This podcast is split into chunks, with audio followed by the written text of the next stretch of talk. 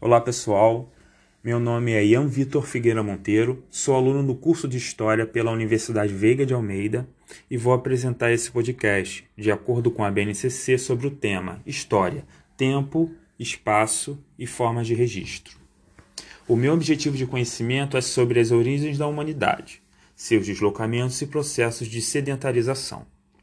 Especificamente, irei trabalhar as competências de identificação e interpretação que expressam visões de diferentes sujeitos, culturas e povos com relação a um mesmo contexto histórico, e posicionar-se criticamente com base em princípios éticos, democráticos, inclusivos, sustentáveis e solidários na seguinte habilidade: identificar as hipóteses científicas sobre o surgimento da espécie humana e sua historicidade, e analisar os significados dos mitos de fundação. Para começar esse podcast, nós temos que entender o seguinte: o homem sempre buscou respostas para explicar a sua existência. De onde viemos, para onde vamos, o que nós somos. Há muito tempo atrás, grandes civilizações como os sumérios, os egípcios, os gregos, os romanos e assim por diante, até mesmo civilizações aqui da América, como os maias, os incas e os astecas, tentaram explicar a origem do homem através de seus mitos. Vale lembrar que os mitos são narrativas utilizadas por esses povos para explicar os fatos da sua realidade e fenômenos da natureza que não eram compreendidos por eles.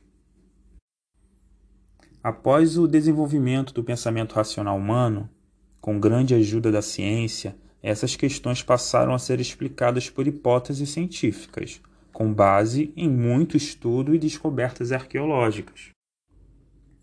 Então, para dar prosseguimento aqui à nossa aula, eu vou trazer para vocês dois conceitos cada um explica da sua maneira o surgimento do homem, tá bom? Então vou trazer para vocês o conceito dos mitos criacionistas e as teorias evolutivas. Vamos começar então pelos mitos criacionistas.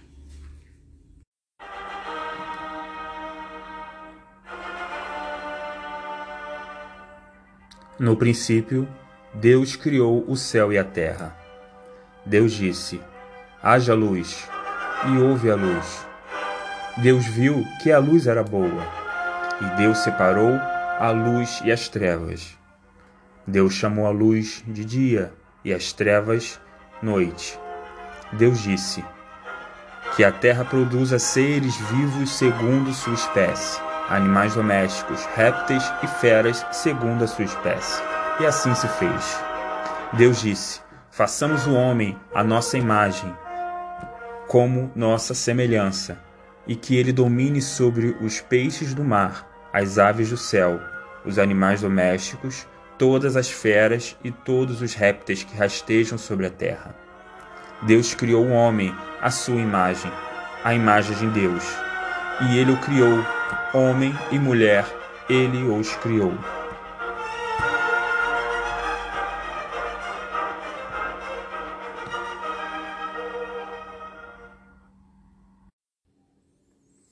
Esse é um trecho da Bíblia Sagrada da tradição judaica cristã, que é muito difundida aqui no Brasil, principalmente devido à sua herança ocidental, né? sua herança europeia. E com esse trecho conseguimos ver que Deus criou a humanidade. Né? Deus criou a vida, criou a terra, criou todo o universo. Esse tipo de pensamento dominou é, o mundo cristão ocidental até o século XIX, né, ainda perdura até hoje. Né? Até porque o criacionismo é usado para se referir também à rejeição por motivação religiosa de certos processos biológicos, particularmente a evolução. Né? Ela se contrapõe à teoria evolutiva. E na Bíblia, né, principalmente no livro de Gênesis, Deus teria criado o homem, Adão do pó da terra, e a mulher, né, a Eva, de sua costela. Então temos um exemplo mítico da religião cristã, né, judaico-cristã. Mas não é a única, existem outras, outras e outras e outras formas de se explicar a origem do homem de forma mítica, né, com outras religiões que eu vou dar como exemplo agora. Temos também como exemplo a cosmologia chinesa, que seria o mito da criação do homem segundo a tradição chinesa, né, da perspectiva da religião chinesa. Com ele, o deus Panku, morto, né, após a sua morte, cada membro do seu corpo se transformou em um elemento da natureza. Né? A sua respiração se transformou em vento, sua voz em trovão, seu olho direito se transformou na lua, seu olho esquerdo no sol. De sua saliva e o suor veio a chuva, e dos vermes que cobriam seu corpo surgiu a humanidade. Temos aqui também um trecho do mito de criação da vida, formulada pelos povos tupi-guarani. Então, a figura primária, na maioria das lendas guaranis, da criação é Tupã, o deus Sol, e realizador de toda a criação. Com a ajuda da deusa Lua, Araci, Tupã desceu à terra, num lugar descrito como um monte na região de Areguá, no Paraguai, e desse local criou tudo sobre a face da terra, incluindo os oceanos, as florestas e os animais. Também as estrelas foram colocadas no céu nesse momento. Tupã então criou a humanidade em uma cerimônia elaborada, formando estátuas de argila do homem e da mulher, com uma mistura de vários elementos da natureza. Depois de soprar vida nas formas humanas, deixou-os com o espírito do bem e do mal e partiu. Nesse momento é importante a gente entender que as visíveis diferenças culturais entre as sociedades indicam a possibilidade de existir diferentes concepções para o mesmo assunto. Então vimos que cada sociedade, na antiguidade ou até mesmo hoje em dia, tem a sua concepção do surgimento do homem. Beleza? Então vamos para o segundo tema, que é as teorias evolucionistas.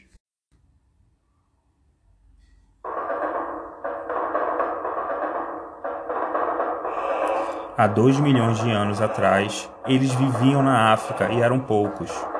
Eram seres quase humanos, embora tendessem a ser menores que seus descendentes que hoje povoam a Terra. Andavam eretos e subiam montanhas com enorme habilidade.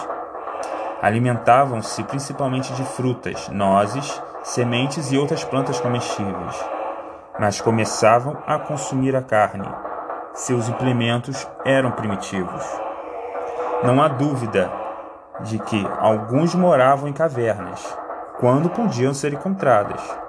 Mas uma residência permanente teria restringido bastante a necessária mobilidade para encontrar alimento suficiente.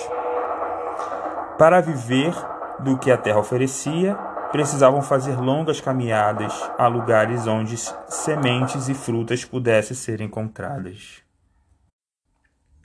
Eu retirei esse trecho do livro Uma Breve História do Mundo, do historiador Geoffrey Bliney. E com essa passagem vou explicar um pouco mais sobre a teoria evolutiva. A origem da vida está no processo de evolução. Essa foi a resposta de Charles Darwin, um naturalista inglês que publicou a obra intitulada A Origem das Espécies no ano de 1859. Esse livro, Darwin, afirma que os seres vivos passaram por um processo evolutivo ao longo de milhões de anos. Teria ocorrido um processo de seleção natural, tá? que preservou aquelas espécies que conseguiram se adaptar às modificações do ambiente. Então temos aí a teoria evolucionista de Charles Darwin, né, que diz que somente os mais fortes e os mais aptos conseguiriam sobreviver. E a própria natureza se encarregava de proceder à seleção natural. Darwin chocou o mundo com a sua teoria. pela primeira vez, alguém tirava o poder da criação e da vida das mãos de Deus e da própria igreja. O surgimento do homem teria sido resultado de um processo de evolução a partir de outros primatas. Ou seja, o homem e os primatas teriam uma origem comum e se separaram ao longo do processo evolutivo. Não é a primeira vez que o homem tenta explicar os fenômenos da natureza e experiências humanas. Essa tentativa é muito anterior ao surgimento da ciência. O homem sempre tentou buscar explicações racionais para grandes questões da humanidade. Mas isso também não quer dizer que o pensamento mítico foi expurgado da história. Não, pelo contrário. Essa ainda é uma forma vigente hoje em dia ainda mais para os religiosos.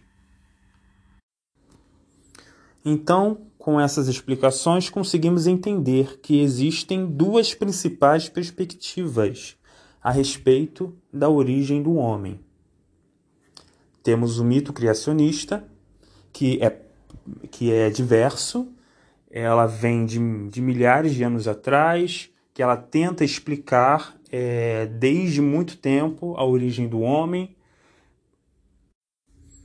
Então conseguimos aqui entender que existem duas principais perspectivas para explicar a origem do homem.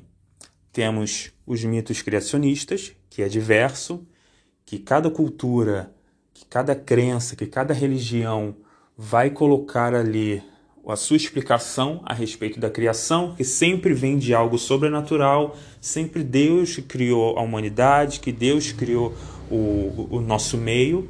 E temos a teoria evolucionista, que encabeçada principalmente por Charles Darwin, que ela contrapõe o criacionismo, né? Ela choca o mundo com essa teoria, principalmente quando surgiu no século XIX e que é, é a primeira vez que é, existe uma teoria a ponto de colocar o, o criacionismo em xeque, né? E que o surgimento do homem veio após milhares e milhares de anos de evolução, no qual o homem teria se adaptado ao ambiente, onde os mais fracos teriam perecido né, os nossos parentes né, mais próximos, e que apenas o Homo sapiens, no caso seria nós, hoje em dia, teria sobrevivido a todo esse processo evolutivo. E que as outras espécies de hominídeos, que seriam o Homo erectus, o Neandertales e vários outros, teriam perecido durante a história, o percurso da história, por não conseguirem se adaptar ao meio. Então é assim que a gente conclui o nosso podcast.